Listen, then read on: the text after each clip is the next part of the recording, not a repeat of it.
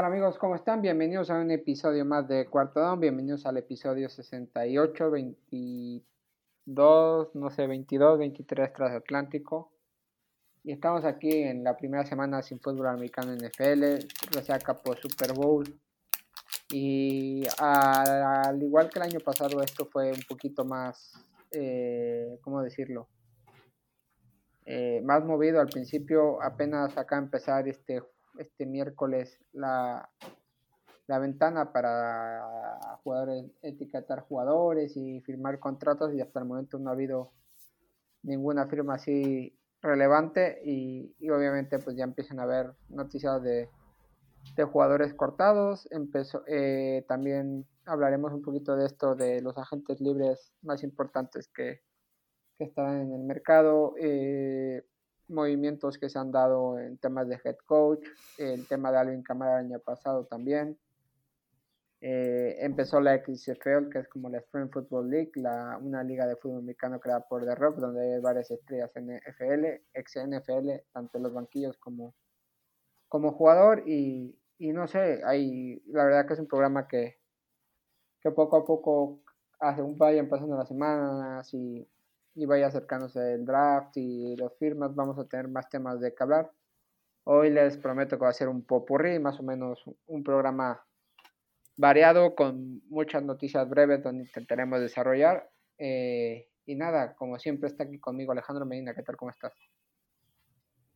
Muy bien, muy bien, muy bien. Listo aquí para platicar acerca de, pues sí, lo que decías, estas pocas noticias que se han generado en la, en esta, que es primera, primera semana realmente que salimos después de lo que es el, de lo que fue el Super Bowl, después de lo que fue la, pues el cierre de la temporada regular y las pocas cosas que se han empezado a dar, ya empieza un poco a, descifrarse el, panorama de cara a las siguientes semanas y meses, pero está bastante interesante lo que está lo que estamos viendo por ahora, ¿no? Ya hay jugadores cortados, ya hay, eh, la mayoría de los equipos tienen ya sus eh, equipos de coaches, eh, si no es en proceso de formación, ya casi completos, entonces hay por ahí algunas novedades interesantes. Pues sí, y antes de arrancar, como siempre, recordar nuestras redes sociales, nos pueden seguir en arroba cuarto guion bajo down y en Diego Remírez 91. Y estamos como arroba cohete medina. Pues ya saben, una vez hecho, hecho las presentaciones, pues arrancamos a, platicar un poco de, de, la actualidad y quizás lo más llamativo y creo que es de lo que más nos puede llevar el tema del programa es la firma de Eric Bienemi como coordinador ofensivo de los Kansas City, Kansas City Chiefs. Eh, sorprende porque Eric Benemi todo, todo, siempre, todos los años, a los últimos ha aparecido en, las, en las quinielas como posible head coach y luego decía que no se quería ir de Kansas y que estaba muy bien ahí.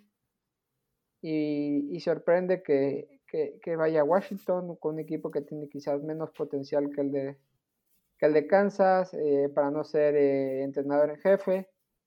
Leí una, leí una reflexión en redes sociales y creo que me parece acertada, pero ahorita entraremos más a fondo, pero, pero en primeras creo que, no sé a ti, pero a mí sí me sorprendió que, que Eric Bienemi saliera de Kansas y más para ser coordinador ofensivo. Si, si me hubiera esperado que saliera para ser head coach, me sorprende que haya salido, salido para ser offensive head coach.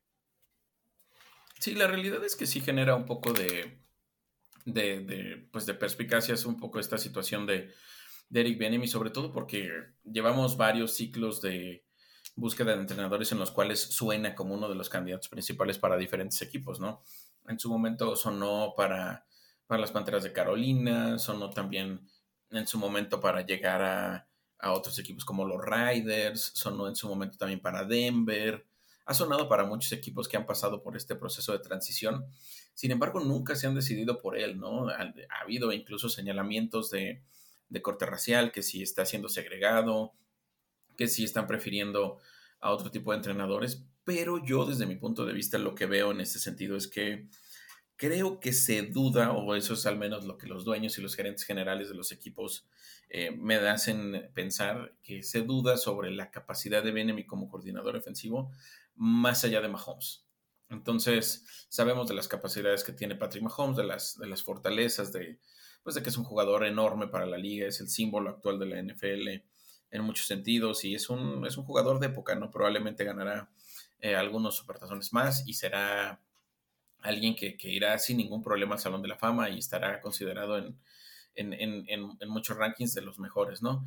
Eh, obviamente esto es lo que opaca quizás la, la capacidad de, de que Eric Benemi sea considerado. Yo siento que es eso, ¿no? Precisamente que no, que no se le ve más allá de lo, del potencial de Mahomes. Y bueno, toma una oportunidad interesante en este sentido. Creo que llegar a los Washington Commanders eh, tiene sus asegúnes. Por un lado, me parece que el cuerpo de receptores es bastante bueno, con un, con un, eh, con un McLaurin que está en un momento fenomenal, eh, con un Curtis Samuel que ha recuperado bastante ahí Ron Rivera. Y bueno, no olvidemos a Jahan Dodson, ¿no? que fue la primera selección de ellos el año pasado. Por ahí les falta un una ala cerrada de mayor capacidad todavía y creo que podría ser una de sus apuestas hacia el siguiente hacia el siguiente año, pero bueno, yo lo que creo es que la mayor el, mayor déficit digamos del otro lado de la del otro lado de las cosas es que no tiene un coreback que le pueda sacar las cosas y ni siquiera alguien llamativo, ¿no? Sabemos este carrusel de corebacks que ha tenido en los últimos años los Washington Commanders, desde Alex Smith hasta, hasta Fitzpatrick, hasta de pronto Em, el nombre de Carson Wentz, hasta Taylor Hinkie, que se volvió medio leyenda por sacar algunos partidos interesantes. Sam Howell, que fue la selección, me parece que segunda de, los Commanders el año anterior. Entonces ha sido un, un vaivén de corebacks para el equipo de Washington y eso ha sido que ha sido parte del conflicto, digámoslo así. Entonces creo que va a tener una labor interesante, primero en, en decidir junto a Ron Rivera si, si efectivamente Sam Howell es quien se queda o van por alguien más, alguien más experimentado o alguien en el draft pero bueno, viene un momento interesante para ellos, ¿no? Y recordad que también tiene corredores, es otra cosa que, no podemos dejar de mencionar, ¿no? Tanto Brian Robinson como el propio nombre eh, de, Antonio ahí también está presente, ¿no? Entonces, creo que, hay, creo que hay cosas interesantes en el ataque y vamos a ver de qué manera las puede aprovechar. Sí, yo cuando al principio de esto comentaba de, de lo que leía en redes sociales, creo que va muy, muy en la línea de lo que tú comentas eh, Eric Bienemi ha estado eh, en los últimos años a la sombra de Andrew Reid y de Patrick Mahomes.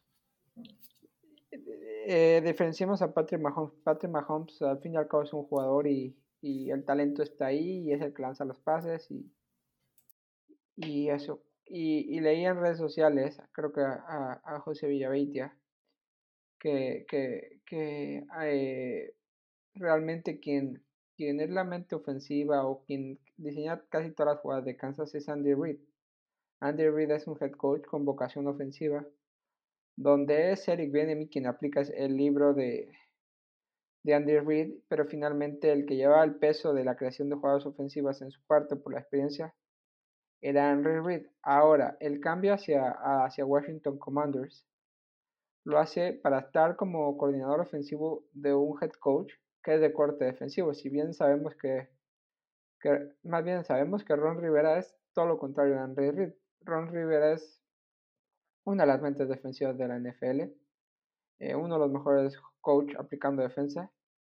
Y creo que ahí en lo que tú comentas de que los dueños tienen ciertas dudas, yo creo que va también ahí en el, en el sentido de, sí, eres un buen coordinador ofensivo con un gran head coach que sabe manejar el ataque, pero ahora creo que tiene la oportunidad y tomó este paso para, ok, estoy con un, un, head coach de corte defensivo, voy a probar que yo soy una gran menta ofensiva y que el siguiente paso en mi carrera es ser un, head coach, como lo hizo, pues no sé, eh, Robert Sale, como lo hizo Brian Flores, como lo ha hecho, eh, no sé, eh, Mike, Mike McCarthy, no, Mike, Mike, McDaniels, entonces Creo que por ahí van eh, los asuntos o las ganas de, Eric Bienemy de, de probar que él es una mente ofensiva eh, ajena a, a Andy Reid, donde está perfecto, donde puede desarrollar el talento, y a un equipo donde llega a una gran defensa que, que va a tener que apretar para mantener una pieza importante,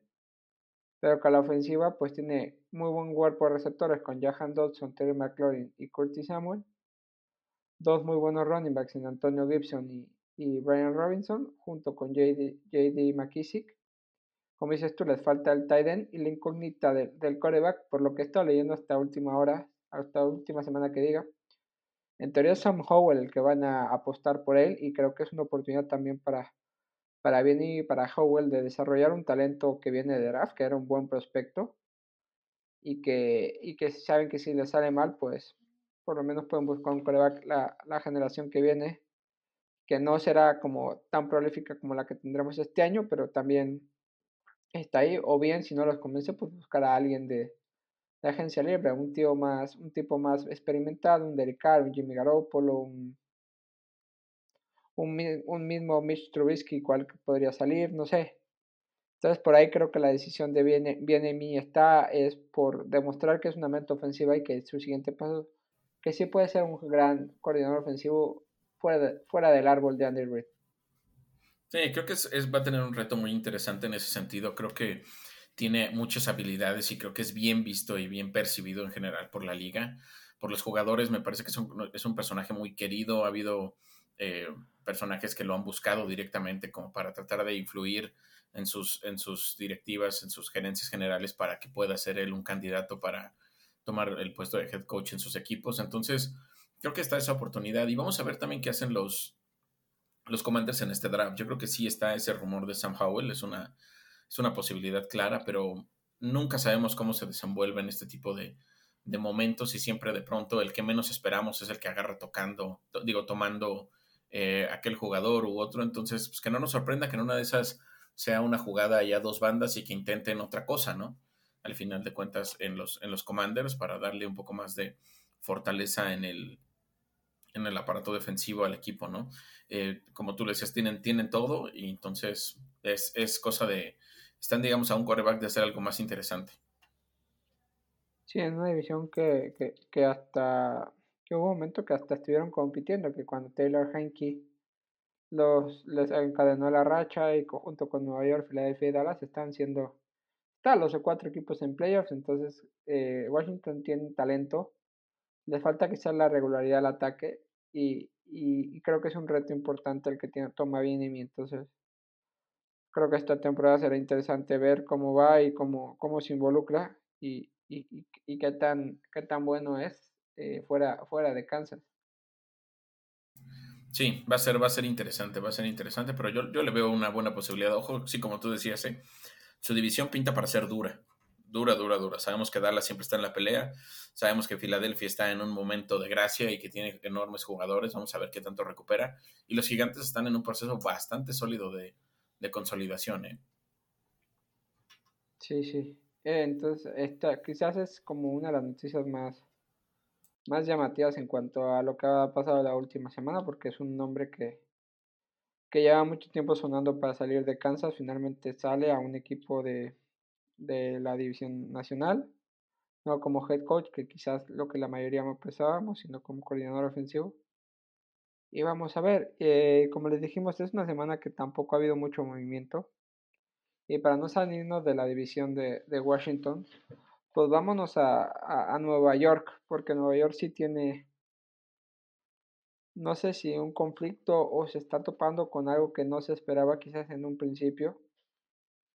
Y, y, y yo creo que el, caso de Shakun más, es era más previsible que el de Daniel Jones.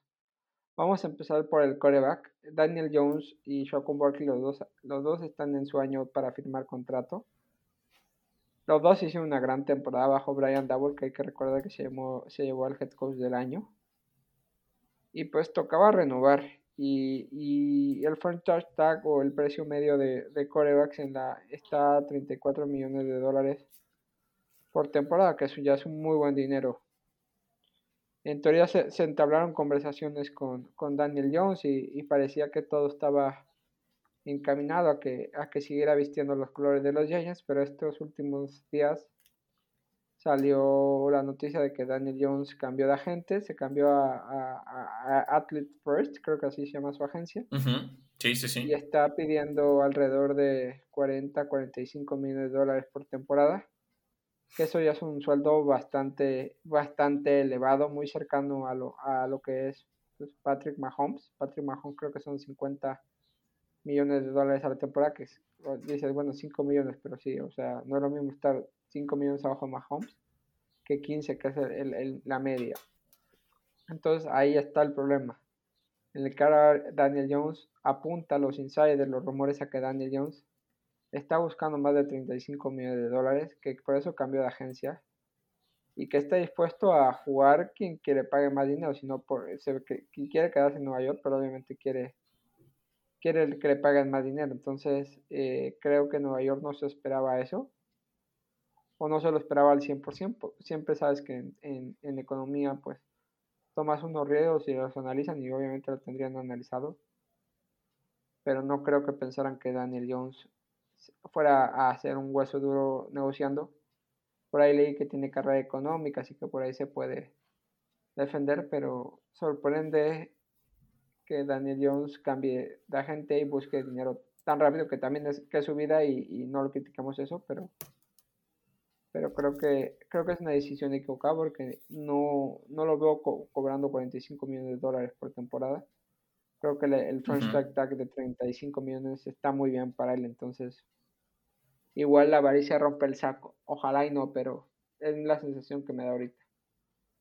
Sí, se ve, se ve complicado el panorama en, los gigantes. Ya ahorita precisamente hablando del primero de los, de los puntos, me parece que, que efectivamente Daniel Jones tiene todo el derecho de pedir los millones que quiera, si quiere 40, si quiere 45, 50, ¿no? Pero la realidad de las cosas es que también tiene que haber una suerte de examen de autoconciencia, digámoslo así, para entender hasta dónde puede llegar esta solicitud y hasta dónde puede estirar la liga, ¿no? Porque realmente, eh, pues sí, o sea, no, no es eh, posible que pueda tener este tipo de salario, ¿no? No, no negamos lo que se le vio este 2022 en la temporada, que fue una muy buena temporada al lado de Double, eh, pero no está realmente a nivel de quienes están cobrando este tipo de, de sueldos, llámese Mahomes, llámese inclusive Dak Prescott, ¿no? Que están lejos, está lejos todavía Daniel Jones de un personaje como él, que tiene todavía polémicas y todo eso, ¿no? Entonces yo diría que Daniel Jones lo que tiene que hacer es pensar muy bien qué es lo que quiere, porque después se puede quedar como, pues como decimos coloquialmente, como el perro de las dos tortas, ¿no? Porque hoy tiene una oferta, me parece que está rondando los 35, poquito más, poquito menos millones de dólares. Y, bueno, recuerdo mucho el caso de Baker Mayfield con Cleveland precisamente porque pues, me tocó vivirlo básicamente así. Y, eso fue lo que pasó, ¿no? Cleveland estaba dispuesto a darle una renovación de contrato, una extensión de alrededor de 30, 35 máximo millones por, para que se mantuviera en el equipo y él se negó y buscó un salario mucho más alto y estaba pensando justamente en algo similar a esta cantidad y pues bueno, al final de cuentas ellos se decantaron por otro jugador, alguien al quien dijeron, bueno, sí, vamos a pagar 45, quizás puede ser que valga más por este personaje o por otro. Entonces, eh, pues al final se quedó bailando él, ¿no? Entonces tiene que, tiene que decidir eh, realmente qué es, lo que, qué es lo que quiere, si priorizar el desarrollo de una carrera larga, si ganar rápidamente dinero o, o, de qué van las cosas, porque yo no, yo no veo a los gigantes realmente pagándole esta cantidad. No, obviamente, y creo que, analizando un poco esto, los principales beneficiados de que Daniel Jones consiga un contrato de 40 millones de dólares al año se llama Joe Burrow y se llama Justin Herbert, principalmente. Porque de ahí van a partir ellos. O sea, Joe Burrow y Justin Herbert se van a sentar a negociar diciendo, oye, Daniel Jones está cobrando 40 y mis números son estos y yo soy mucho mejor que Daniel Jones. Creo que son los grandes ganadores. El que la tiene ahí es Lamar Jackson. Creo que Lamar Jackson, Exacto. a nivel de números, sí ha sido MVP. Pero en playoff creo que se ha visto mejor Daniel Jones y ha tenido más regularidad Daniel Jones en los últimos años. Entonces, quizás eh, que Daniel Jones firme a, la alta puede perjudicar a, Lamar.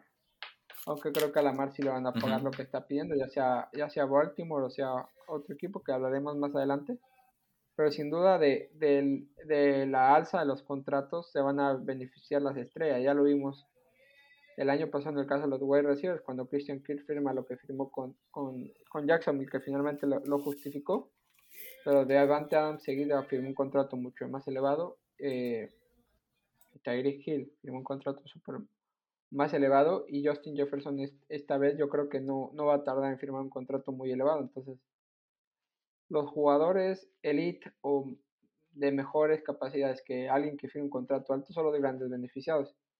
Y para mí serían Borbo y Justin Herbert los principales beneficiados de que, de que Daniel Jones firme, firme o se le sobrepague.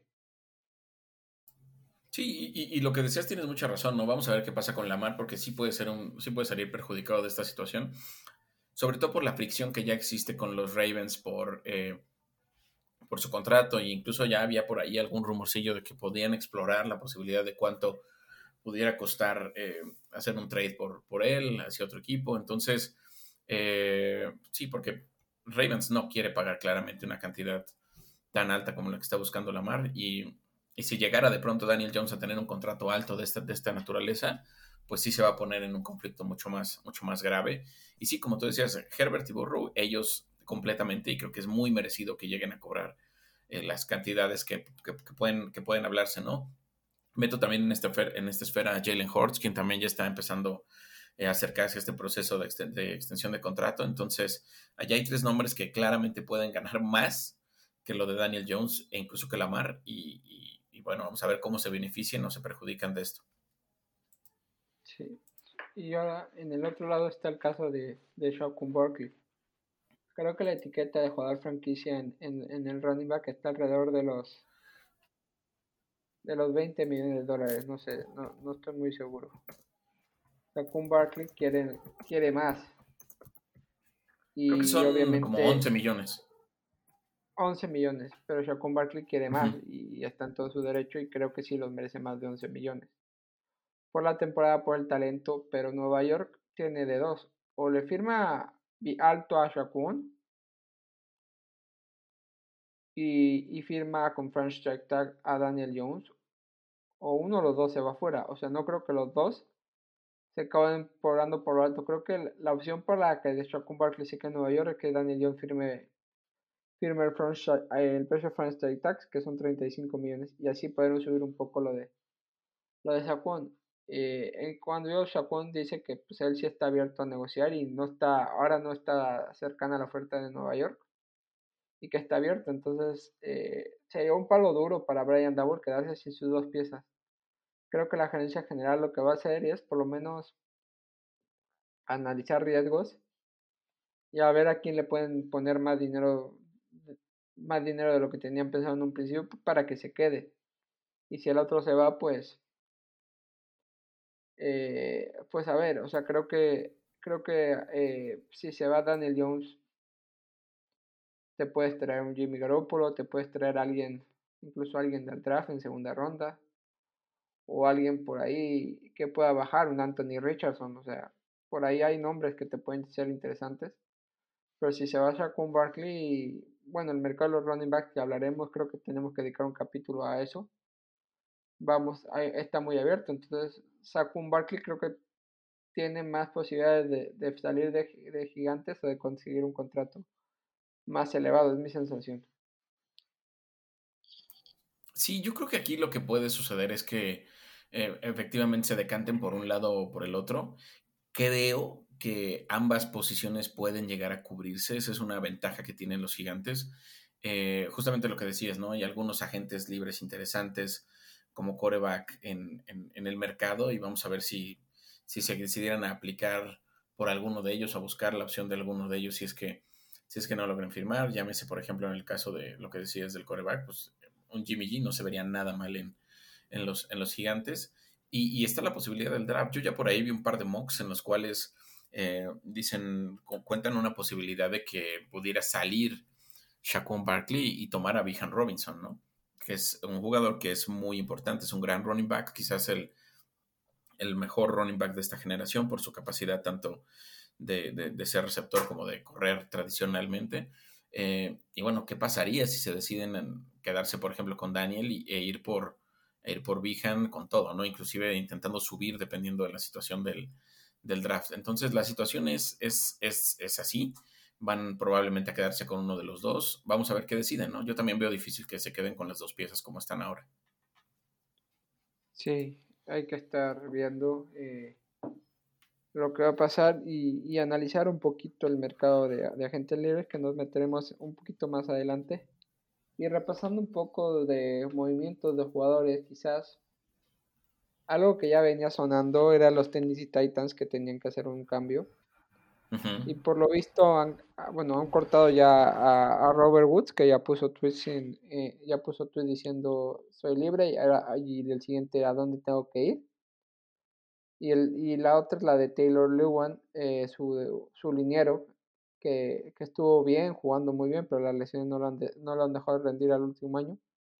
Y que, por ejemplo, en Steelers estuvo sonando a final de temporada como un posible cambio. Eh, y creo que uno de los equipos que más reconstrucción va a hacer este año es, es los Titans, porque, por lo que hemos podido leer y, y sobre todo en el grupo que estamos de Freaking NFL, Beto Telles habla mucho de, de todos los cambios que se presentan en Tennessee y, y, creo que son de los primeros equipos que se han tomado la molestia de ya empezar a cortar límites salarial. Creo que con la salida de Robert Woods se ahorran 14 millones y Taylor Luan pues, creo que también por ahí. Entonces son dos piezas interesantes, dos tipos veteranos que, que no creo que les, que les falten novias en este mercado de agentes libres.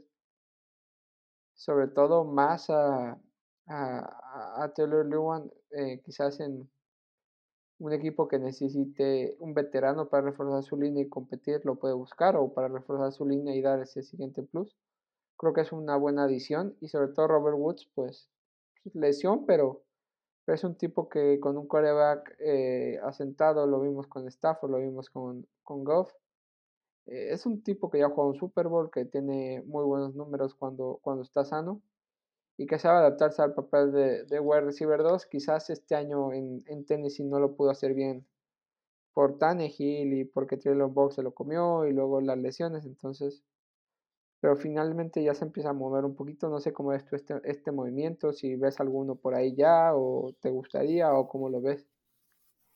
Pues yo creo que ambos están en momentos interesantes de su carrera. Yo creo que específicamente Tyler Lewan tiene que, pues, hacer una evaluación real, porque bueno, él mismo señaló que, que, esta situación de las lesiones lo ha afectado muchísimo. Si no me equivoco, la temporada pasada se perdió alrededor de 15 partidos por esta situación.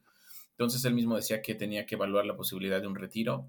Eh, vamos a ver qué es lo que pasa con Taylor Lewan, ¿no? Yo creo que si decide quedarse, como tú mencionas, habrá oportunidades. No sé cuál sea el tipo de salario, quizás ya sería uno más mínimo más reducido a lo que está ganando actualmente en Titanes, pero sí eh, pues no dejó de ser un jugador interesante a lo largo de la trayectoria en Tennessee, ¿no?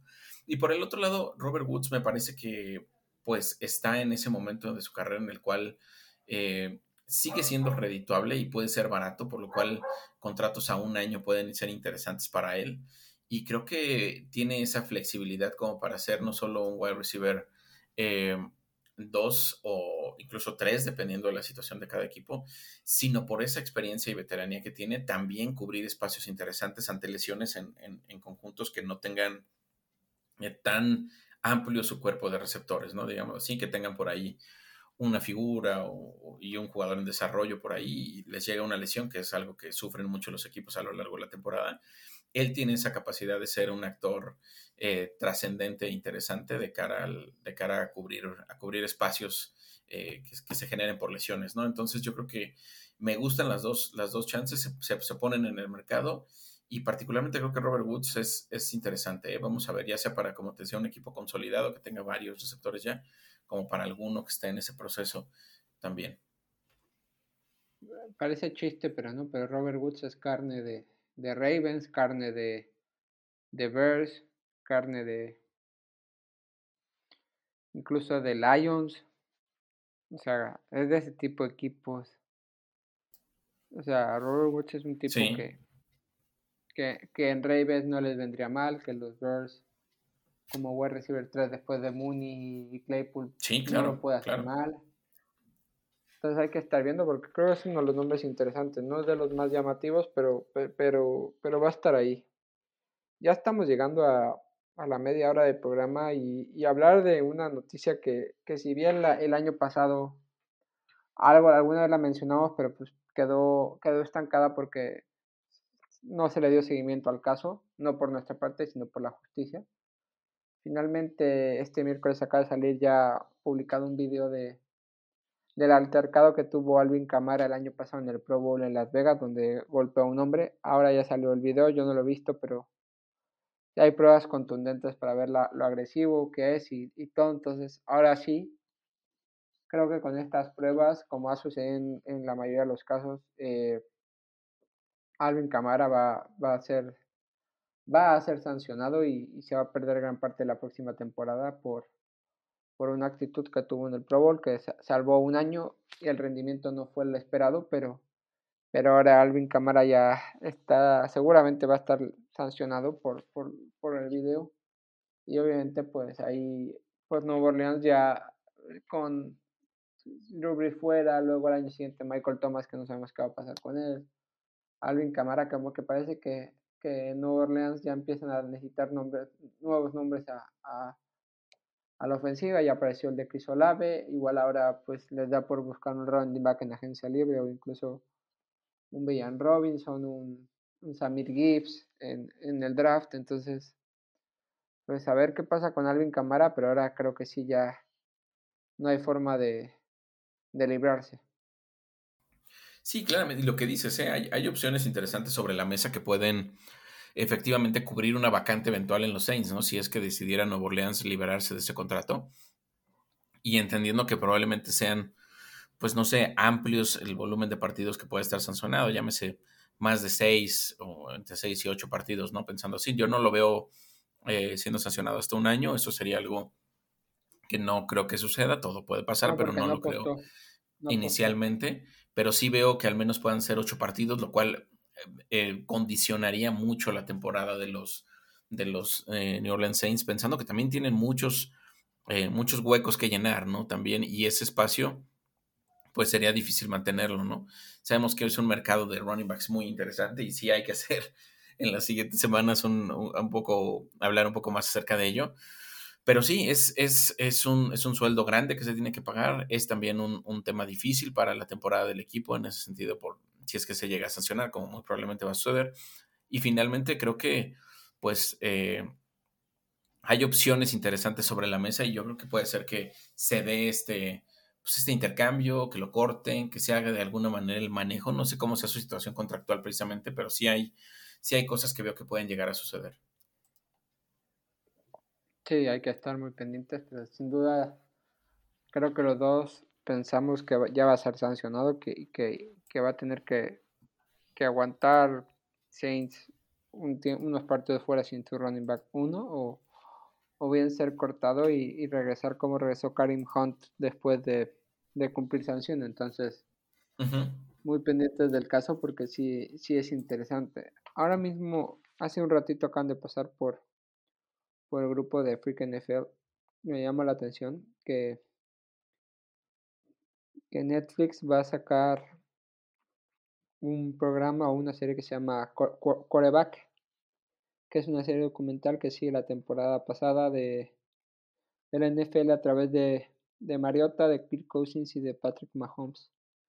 Exclusivas, imágenes exclusivas y, y, y micrófono los jugadores que va a salir en verano y hablaremos más a fondo, pero pues ya por lo menos tenemos algo que ver en verano y, y que se nos quite las el mono y obviamente si lo vemos a nivel de mercado de mercado y de parrilla y todo, pues Netflix a, a competir contra Hard Knocks de HBO, entonces hay que ver. Sí, vamos a ver hasta dónde llega. Esto, esto está interesante. A mí me llama mucho la atención cómo están proliferando eh, este tipo de, de programas o de, o de series, digámoslo así. Eh, y bueno, yo creo que Netflix tiene una experiencia ya interesante y es algo que quiere repetir con esta serie a través del Drive to Survive de la Fórmula 1, ¿no? Que se ha convertido en todo un icono. Vamos a ver qué pasa con Coreback, si, si eventualmente tiene ese mismo, ese mismo arranque, si te cuentan la historia de alguno por capítulo, si te van contando, no sé, su vida familiar, que son cosas que también son interesantes de ver de cada uno de estos personajes. Y, tener a Patrick Mahomes ahí será un verdadero privilegio verlo, sobre todo porque vamos a entender mucho de la personalidad que tiene. Entonces, vale la pena qué es lo que va a suceder. Y lo que decías también tú, ¿no? El tema de Hard Knocks empieza a ser ya una competencia interesante también para ellos. Sí, y esto de Netflix, pues ya tenemos Drive to Survive, tenemos Breakpoint, que es de tenis, tenemos Coreback, tenemos, por ahí me vio otro también, no me acuerdo qué, pero de otro deporte también. Eh, no sé si de básquetbol o... o creo que de básquet hay algo, creo que de básquet hay algo. Creo que Netflix ya encontró la... O sea, es un tipo que funciona, obviamente lo de quizás el, el boom de, de, Drive to Survive es lo que pegó y, y, lo que ha ayudado estas temporadas, porque como es, al fin y al cabo son las mismas 12 caras siempre, entonces, o 20 caras siempre. En, en, tenis, quieras no, pues hay más jugadores, aunque el top 50 pues, más o menos suben bajas, pero creo que el éxito de Drive to Survive es que son casi siempre el, el 90% son los mismos, entonces te da tiempo a dar una continuidad. Aquí en, en el coreback, no creo que, salvo Mahomes, no creo que Mariota y Kirk Cousins den para seguirlos una temporada más. Entonces, hay que ver cómo, cómo se sucede, pero obviamente lo, lo vamos a, a, consumir cuando lo saquen y, estar ahí. Antes de meternos a analizar lo que es eh, eh, jugadores agentes libres que pueden estar, eh, hablábamos de, de, más noticias y, y, aunque no vimos mucho, eh, pues la XFL, la String Football League, eh, un fútbol americano creado por una liga de fútbol americana creada por, por Dwayne The Rock Johnson, donde tenemos a ex jugadores del NFL como creo que como Heinz Ward, como como Roy Woodson, también como el que era coordinador defensivo de los Rams, este el pelo blanco. Está Greg Williams, si no me equivoco. Greg Williams. Está eh, Ben DiNucci como coreback. Está Josh Gordon como receptor. Eh, sí, hay varias figuras interesantes, ¿eh? Ajá. Tanto eso. Y pues eh, obviamente ya, ya seguro que si les gusta el americano y siguen cosas en redes sociales, pues ya vieron el, el, meme o el dato curioso de que Paxton Lynch es el primer jugador de ser banqueado en, en NFL, en Canadian Football League en, en American Football League, en, en todas las ligas de fútbol americano posible, Pacto Lynch les da por jugar un tiempo y después es banqueado, así que pues un récord interesante.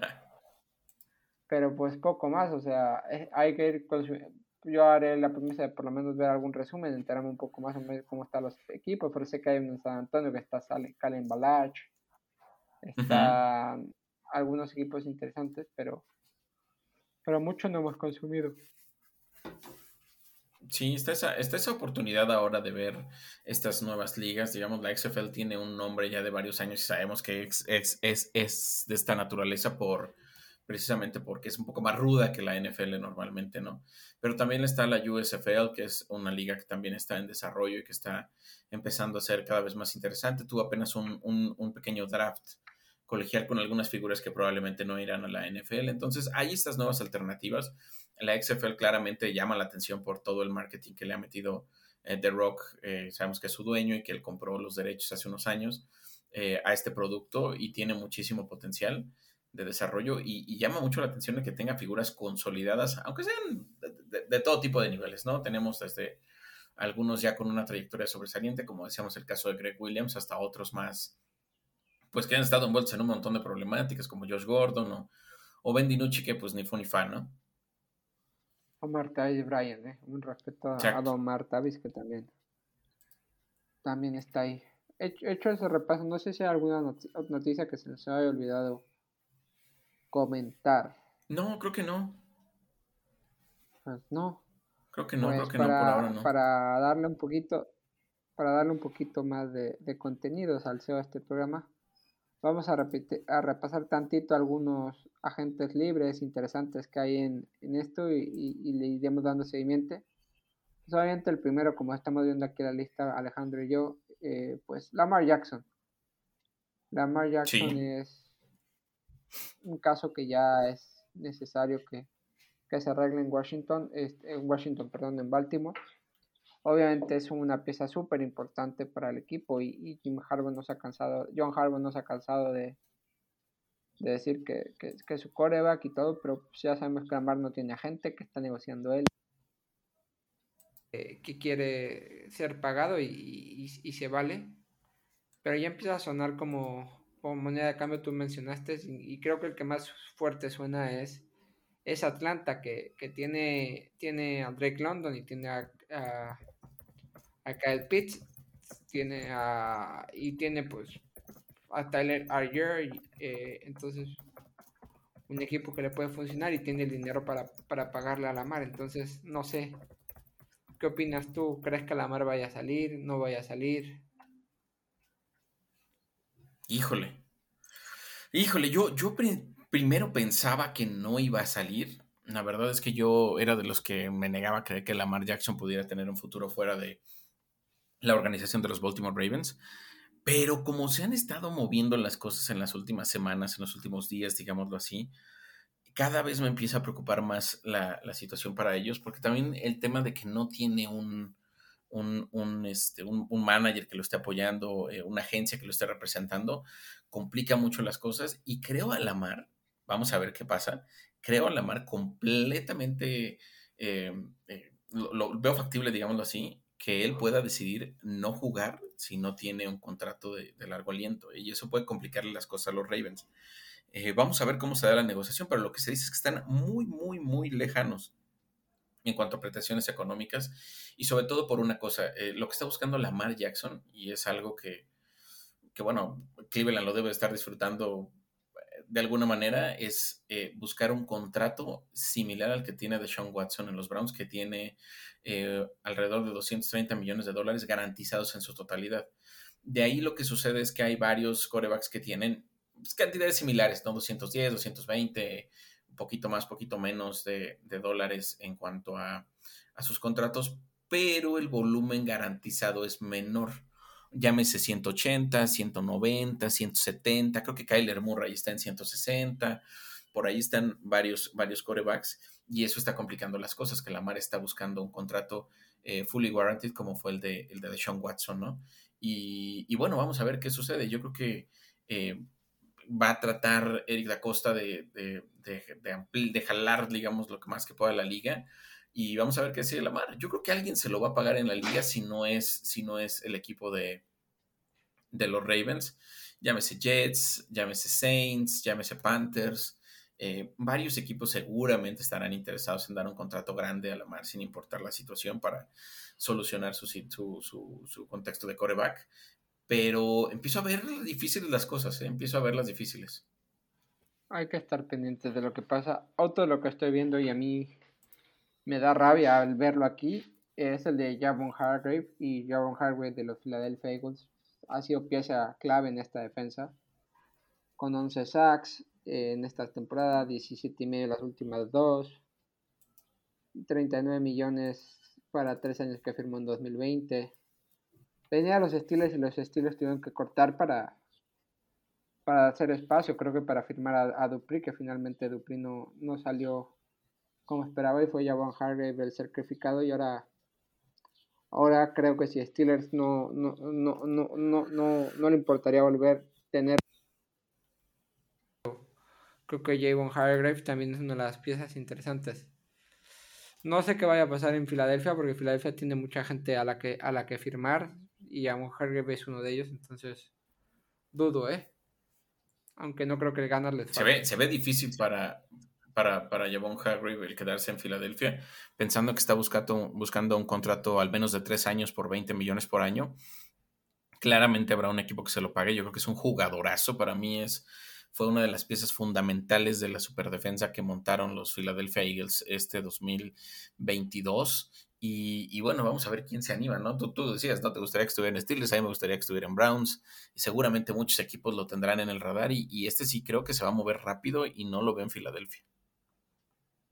Otro que creo que también se va a mover rápido, la misma posición de el tacto, eso sí, cinco años más joven, es Darren Payne. Darren Payne, pues, lo ha hecho muy bien, o sea, en una defensa que está Jonathan Allen, que está Chase Young, que está este Monteswift, eh, lo ha hecho muy bien y, y a ver qué pasamos, qué pasa con, con Darren Payne, que ha logrado, se hace 11, 11 sacks y medio esta temporada. Eh, el Franchise Tag está en 18,9, entonces cualquier equipo que que le pueda ofrecer 22 por año en un, en un, en un, en un contrato largo se lo puede llevar. O sea, Daron Payne, al igual que Javon Harry, es la misma posición. Obviamente, eh, lo que tienes con Harry es experiencia y, resultados con Daron Payne es que tiene tan solo 25 años, entonces ahí sí no, no veo creo que también sí, sí lo veo saliendo de, Washington, porque si se queda Daron Payne, a mí me abriría la puerta que van a sacar a Chase Young el año que viene. Entonces, no sé qué es mejor, qué, qué prefieren el equipo, si aguantar con Payne o, con Chase Young que... Yo lo que veo es que hay tendencia de cierta manera a quedarse con Daron Payne y no con Chase Young. ¿eh? Eh, sobre todo porque Chase Young, si bien ha tenido partidos muy buenos, la realidad es que no se ha podido consolidar en temporadas completas, lo cual afecta muchísimo. Eh, ajá, las lesiones están eh, tronando realmente a Chase Young. Si no me equivoco, esta temporada apenas se jugó tres, cuatro partidos, ¿eh? No, no, no fue por, no fue nada interesante lo que, lo que tuvo este año. El año previo me parece que fue también. Eh, y bueno, mientras empiezan a despegar otros jugadores interesantes, por ejemplo en, en Steelers, ¿no? Lo decíamos en, en, semanas pasadas, ¿no? Lo que ha pasado con Alonso, con, con Highsmith ha sido muy interesante. Eh, hay otros que están empezando a, llamar la atención también, Brian Burns en los Panthers y así, y Chase Young se queda atorado, ¿eh? se queda atorado por el tema de las lesiones y, puede ser su via crucis. ¿eh? Yo creo que en una de esas Washington decide eh, buscar algún, algún edge o un defensive end en, una selección mediana de draft, quedarse con, con Darren Payne, desarrollar a este, a este edge durante el año y en una de esas vaya a Chase Young el siguiente, ¿eh? Vaya Chase Young. Yo lo veo posible. Eh, hablando de, de líneas, aquí yo te lo digo, creo que sí le van a dar el franchise tag. Y estoy hablando de, Orlando Brown. Orlando Brown, sí. agente libre, liniero de, de Kansas. Mahomes necesita que, su línea que, lo ha llevado al éxito esta temporada y que, que tanto le entiende, se mantenga por lo menos lo más unida o lo más uniforme posible. Y, y, importante es, primero, eh, firmar a Orlando Brown. Después vendrá Chris, Chris Humphrey, es el siguiente, pero Andrew Willy y todos estos que son un poco más veteranos, pero creo que es importantísimo que, que Kansas se quede con, con, Orlando Brown y creo que sí lo van a hacer. Creo que le van a dar el franchise tag y, y el año que viene a negociar dependiendo del rendimiento. Sí, yo lo veo muy posible. Creo que es un, jugadorazo y depende mucho el equipo de él. Y, creo que demostró, ¿eh? lo vimos hace unos días, ¿no? la capacidad que tiene como para eh, ser ese protector, digamos, de, un personaje de la talla de Patrick Mahomes es enorme, ¿no? Yo creo que él tiene asegurada su estancia en el equipo. Si te parece, vamos a ir saltándonos la lista que tenemos Vamos a saltarnos quarterbacks y running back, que quizás nos da para, hacer un especial de, de, de esas dos posiciones. Pues obviamente Gino Smith, Derek Carr, eh, pues Daniel Jones, que medio hablamos, Shaquem Barkley, Josh Jacobs. Pero según nuestra lista, el siguiente nombre que nos aparece por ahí es el de el de Jesse Bates, que ahora sí no sé qué va a hacer Bengals con él, porque si el año pasado tardaron mucho en darle el franchise tag y, negociar con él y, negoció mucho, ahora, uff, y viendo el caso de que tienes que firmar a Higgins o no, y que tienes que firmar a Bobo sí o sí, y luego vendrá a llamar Chase, eh, uff, está complicado. Creo que Jesse Bates iba a salir de, de, Bengals, no sé dónde, yo por lo último que leí por ahí es un mock que acababa en Atlanta, pero no sé. Pues mira, la realidad de las cosas es que sí se ve difícil su estancia en Cincinnati creo que sí hay muchas cosas que tiene que resolver la gerencia general antes de firmar a un personaje como Jesse Bates. Yo creo que él mismo lo sabe y, bueno, el año pasado decidió, primero ahí tuvo un enfrentamiento con la gerencia y decía que no iba a jugar bajo la etiqueta de jugador franquicia, pero al final acabó cediendo. Eh, pero sí se ve complicado el panorama. ¿eh? Y hay muchos equipos que lo van a buscar. Yo creo que es un jugador muy redituable. Sabemos que la posición de safety muchas veces no se le toma con la atención que se merece, pero Jesse Bates es un jugadorazo de primer nivel. A mí, particularmente me gustaría verlo en Cleveland y me encantaría, pensando en que probablemente haya movimientos por ahí, pero seguramente habrá muchos equipos interesados y, y sí, no lo veo quedándose en los Bengals. Hablando también de, secundaria, James Bradbury, que estuvo quemado y que todo el protagonista del Super Bowl. El año pasado a estas alturas están los Giants, que no, logró ser agente libre porque no lo cortaron hasta, hasta mayo. Eso lo obligó a firmar un contrato de 7 millones y medio con, con Eagles, que creo que es baratísimo. Y más de acuerdo al contrato que había firmado antes, que era 45 millones por 3 años, era la mitad de lo que había firmado. Y, y ahora James Bradbury, eh, como decimos, ya va el segundo nombre que vemos aquí de la defensiva de los Eagles. Y, y no sé, o sea, creo que Bradbury también es uno de los que está eh, buscando un, contrato alto de 20 millones o por ahí y, y no sé, y, no, y Filadelfia tendrá, tendrá que analizar, eh, o Rossman analizar a quién le conviene darle dinero y a quién le conviene liderarlo, porque al fin y al cabo, pues, sabes que una defensa tan, tan bien armada, prendiendo a Bradbury, a Jamon Jorge, y por ejemplo, ahora que hablaremos de él enseguida, a, a Gardner Johnson, pues, pues hay que analizar quién te conviene y quién no. Sí, totalmente, totalmente, y vamos a ver de qué manera de qué manera se mueven las cosas aquí, pero yo creo que James Bradbury va a tener opciones. Eh, no lo veo quedándose en los Eagles, tampoco creo que sea una pieza fundamental. Por ahí se habla de la, chance de que Eagles tome con su pick 10 del draft probablemente algún corner de los, de los interesantes que están por ahí, como Cristian González, como, como Witherspoon también, que están presentes en, el, en, esas primeras posiciones, pero no veo a Bradbury quedándose en el equipo. Seguramente le van a pagar y le van a pagar bien, eh, pero vamos a ver dónde.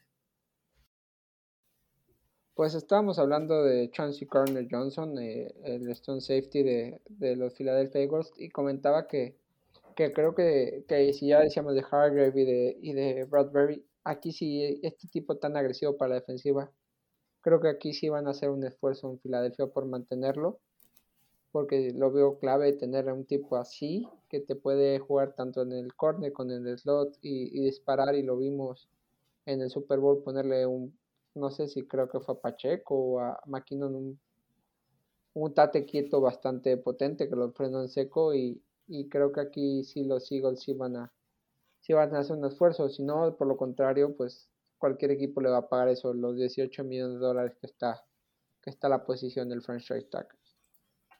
Sí, yo también creo que esta es una opción bien interesante y creo que sí deben de gastarlo. La verdad es que sí tuvo una temporada muy buena y, me parece que podría no ser tan caro como, como, como se ve en el, en el, panorama.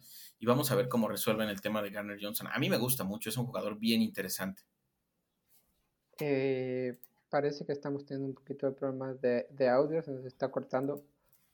Pero bueno, creo que. Estoy, aquí te escucho bien. Perdón, perdón. Aquí ya, aquí quise. Ya, perdón, fue un segundito que se nos fue la señal. Sí, sí, estaba comentando que igual ya tenemos un poquito de problemas de audio y ya estamos ahora sí que rellenando hueco por, por rellenar porque no teníamos mucho, mucho contenido, pero esperemos que les haya gustado este programa. Vamos a ir eh, mejorando, esperando que la NFL nos vaya dando noticias y, y dándoles contenido y a ver si ahora nos ponemos de acuerdo con gente que pueda entrar eh, y a ver cómo cuadramos el horario de alguien más externo a esta, a esta simbiosis rara pero vamos a hacer el esfuerzo. Entonces, eh, nada, eh, agradecerles y, ya saben que nos pueden escuchar en arroba cuarto guion bajo down y en, y en Diego Ramírez 91. Yo estoy en arroba cohete medina y ahí estamos disponibles para platicar de lo que sea, incluida la NFL y muchas cosas más. Pues muchas gracias Alejandro y nos escuchamos la próxima semana. Escuchamos la siguiente semana, gracias. Chao, chao.